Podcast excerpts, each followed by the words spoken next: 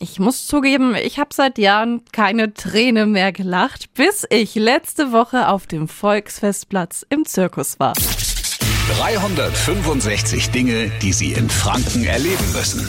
Ganz genau, Flickflack ist mit seiner neunten Weihnachtsshow in der Stadt. Ich war noch nie dort und dachte mir davor noch, hm, ich und Motorräder, hm, mal schauen. Ich gehe noch, ich bin am 6. Januar dran, äh, am Abend um 20 Uhr, also sozusagen in der letzten Vorstellung. Erzähl mir so ein bisschen, kann ich mich drauf freuen? Es war grandios. Okay. Und es ist grandios. Ich war damals in der Show, die Show ging los und ich kam ehrlich gesagt aus dem Staunen gar nicht mehr raus. Es ist Akrobatik in Formen, die man noch nie gesehen hat. Ein grandioser Bauchredner, unterhaltsame Clowns, weil Clowns gibt's ja viele, aber die waren halt echt unterhaltsam. Adrenalin mit Motorrädern, also es ist absolut sehenswert. Es gibt also auch wieder diese Kugel, wo diese Motorräder drin sind und sich wahnsinnige Stunts äh, liefern. Ich war ja schon öfter mal im Flickflack. Wie war das nochmal mit nicht verraten?